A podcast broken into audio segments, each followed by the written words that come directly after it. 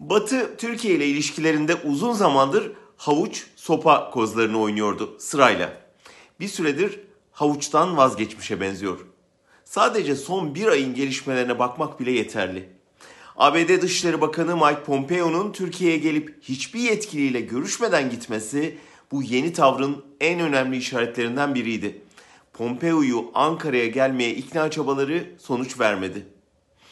Ardından ay başındaki NATO Dışişleri Bakanları zirvesinde Pompeo ile Çavuşoğlu'nun ağız dalaşı yaşandı. Pompeo Ankara'yı Akdeniz'de kriz yaratmakla ve S-400'lerle Putin'e yanaşmakla suçladı. Nasıl olsa Pompeo gidiyor diye düşünülebilir ama yerine daha beterinin geldiği belli. Biden yönetiminde Trump gibi anlayışlı bir ortağı da olmayacak Erdoğan'ın. Nitekim dün gelen yaptırım kararıyla kriz yeni bir aşamaya vardı. Yaptırımların dayanağı olan yasanın adı ABD'nin hasımlarına yaptırımlar yoluyla karşı koyma yasası. Ankara böylece stratejik ortaklıktan hasım konumuna geçiyor.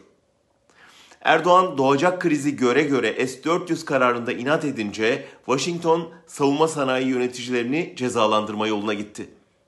Kararın asıl sorumlusunun Erdoğan olduğunu bilmiyorlar mı? Biliyorlar elbet. Ama bu kararla Erdoğan'a açık bir mesaj yolluyorlar. Bu yolda devam edersen daha ağır kararlar geliyor mesajı bu.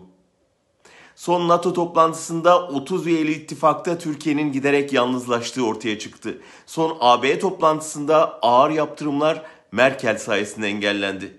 Giderek her köşede sıkışan iktidarın İsrail ile yakınlaşma aradığı haberleri geliyor ama orada da Hamas engeli var.